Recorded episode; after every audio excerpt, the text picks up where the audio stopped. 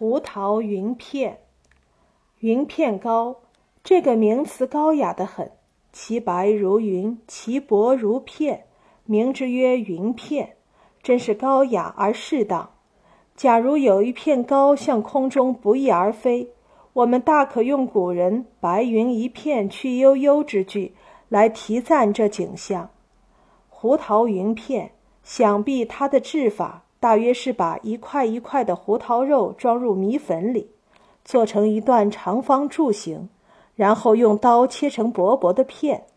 这样一来，每一片糕上都有胡桃肉的各种各样的切断面的形状。试切下几片糕来，不要立刻塞进口里，先来当做小小的画片观赏一下。有许多极自然的曲线。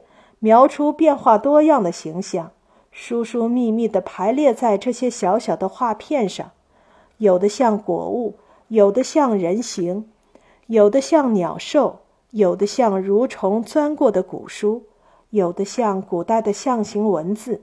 然而大都疏密无定的，颇像现在窗外的散布着秋云的天空。古人诗云：“人似秋云散处多。”秋天的云大都是一朵一朵的分散而疏密无定的，这颇像胡桃云片上的模样。故我每吃胡桃云片，便想起秋天；每逢秋天，便想吃胡桃云片。